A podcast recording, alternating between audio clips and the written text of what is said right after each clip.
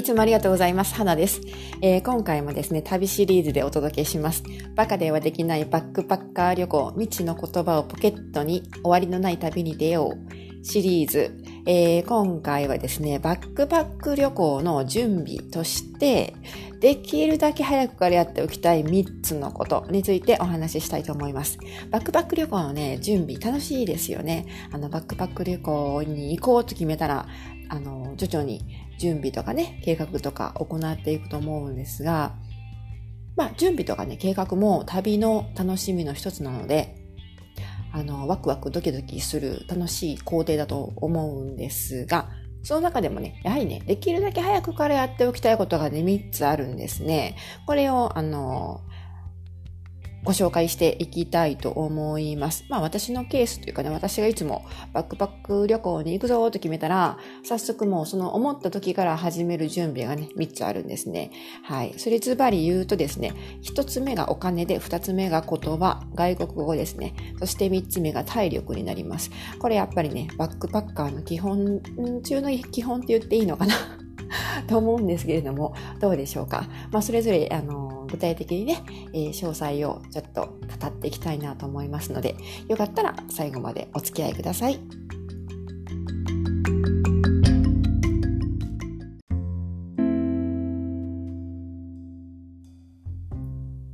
はい。まず一つ目はやっぱりお金ですね。あの、バックバック旅行ね、や、やはりある程度の期間、特に長期の旅行を予定している場合はですね、どうしてもお金をね、しっかりあの、用意しておくことが必要になってきます。このお金に関しては、どれだけの金額を用意できるかとかによっても、その旅のスタイルとかね、旅の、まあ、期間とか、あの、まあ、過ごし方が変わってきますよね。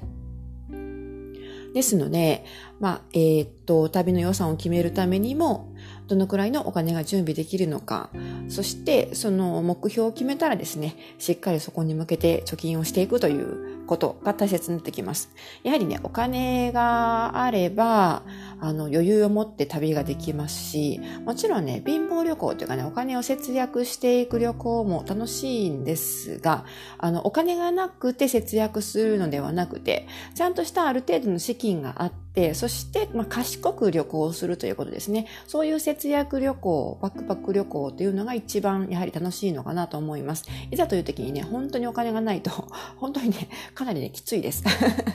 ですので、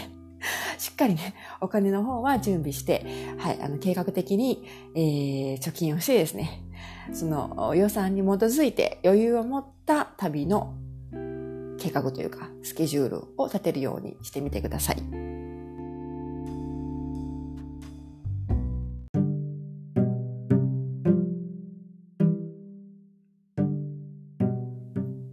はい。二つ目は言葉というか、まあ、あの、外国語というかね、現地の言葉ですね。これ結構ね、あの、勉強、勉強しなくちゃいけないというか、勉強するためには、あの、ある程度習得するためには、やっぱりね、時間が必要になってくるので、この言葉、外国語に関してはですね、できるだけ早く、あの、準備を始める方がいいと思います。まあ、そもそもですね、その外国語というか現地の言葉が話せないと海外旅行に行けないのかと言われると、そうではないんですけれども、やっぱり現地の言葉を知ってるだけで旅の楽しさが変わってきますね。トラブル回避の意味もありますし、あの、まあもちろんぼったくりに合わないための一つの方法でもあります。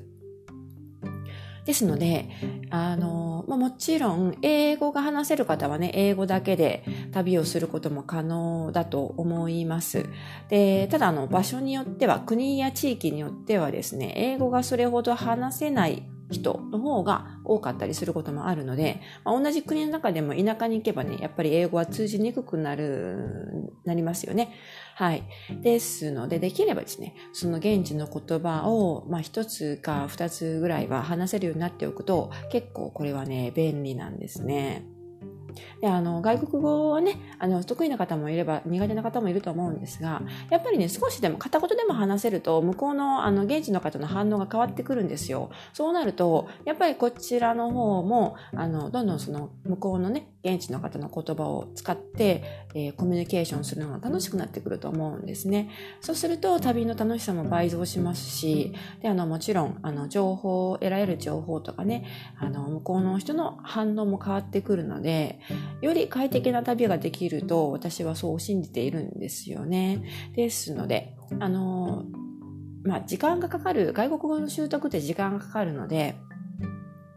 まあね、あの、まあ、大学で勉強するように、別に最初のあの、ABC から始めて文法やってとか、そういうね、小難しいこと、アカデミックなことはしなくていいと思うんですが、やはり旅のためのね、基本的なフレーズとかね、その辺はポイントポイントをついて、えー、勉強しておくと、勉強しておくというか、ある程度頭に入れておくと便利だと思います。意外とね、あらかじめ頭に入れといたフレーズっていうのは、現地について、あの、必要に迫られるとですね、思い出してくることがあるんですよね。の、これ騙されたと思って、現地の言葉、あの、10個でも構わないと思います。10個でも20個でも構わないと思うので、簡単なフレーズをね、ちょこちょこっと頭に入れながら、あのー、準備を進めていくといいんじゃないでしょうか。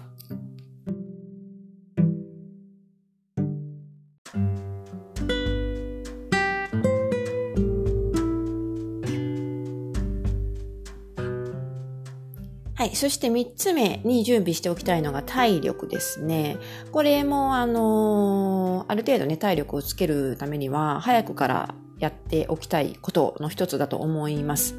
なかなかね、えー、一日とかね、一夜漬け体力がね、いきなりあの、大きくなるということはありえないことなので、まあ、体力というか、まあ、筋トレもそうなんですけど、どちらかというとスタミナとかそういう系ですね。はい。ですので、あの、まあ、定期的にエクササイズをするとかね、ウォーキングとかスイミングとかサイクリングをするとかね、そういうふうな形で、割とあの、まあ、本当に基本的な体力、スタミナをつけるという意味で、これは、あの、体力とか、まあ、運動が好きな人も嫌いな人も、えー、筋トレとかが好きな方もそうでない方も、あの、皆さんやっといた方がいいですよという話です。やっぱりね、あの、別に筋力、筋力、筋、なんていうんですかね、その力が強いとか、あの、筋、筋力が高いからといって、運動能力が優れていなくてはいけないというわけではないんですけれど、やはりね、スタミナがあるのとないのとでは、旅の楽しさというか、旅のあの、フットワークも変わってきますし、あの、何かしらハプニングとかね、トラブルがあった時の対応能力、反射能力とかもね、変わってくるんですよね。これもちろんあの年齢がね高くなればなるほどあのちょっと不利になってくるとは思うんですがまあ、バックパック旅行ですので、皆さんね、バックパック背負っていくと思うんですよ。その、そもそもバックパックを背負って歩くということ、そのものが、移動するということそのものが結構体力を消耗する、あの、えー、行為ですよね。そして、まあ、旅行先のその環境がですね、気候とか湿度とか、あまたあるいは食べ物とかですね、そういうものが自分に必ずしも合うかどうかわからないので、ですので、やはりね、基本的な基礎体力があるのとないのとでは、その旅のこうフレキシビリティというのがね、変わってきますよね。はい。ですので、できれば、あのー、何かしら、あの、本当にストレッチとかで、ね、そういうあの小さなことでもいいので、何かしらやっておくことをお勧めします。で体力があって元気がみなぎっている時はですね回避できるはずのトラブルが疲れが溜まっていたり睡眠不足だったりとか体調が悪かったりすると巻き込まれてしまうということがねよくあるんですよね。やっぱり何かしらのあのトラブル盗難とかねぼったくりとかねあとはあのちょっとした犯罪に巻き込まれてしまうとかね迷子になるとかねそういうことが起こるのって大体自分が疲れている時気力もしくは体力が下がっている時体調が悪い時が圧倒的に多いんですよね。本当に元気で頭もクリアであれば回避できるような、あのー、ちょっとした油断ですよね。はい。ですので、あの、体力はね、な、あの、あって損することはありません。ですから。はい。あの、運動苦手な方にはちょっと耳が痛いかもしれませんが、少しずつ、えー、エクササイズをやってですね、体力を蓄えていきましょうという、そういうお話です。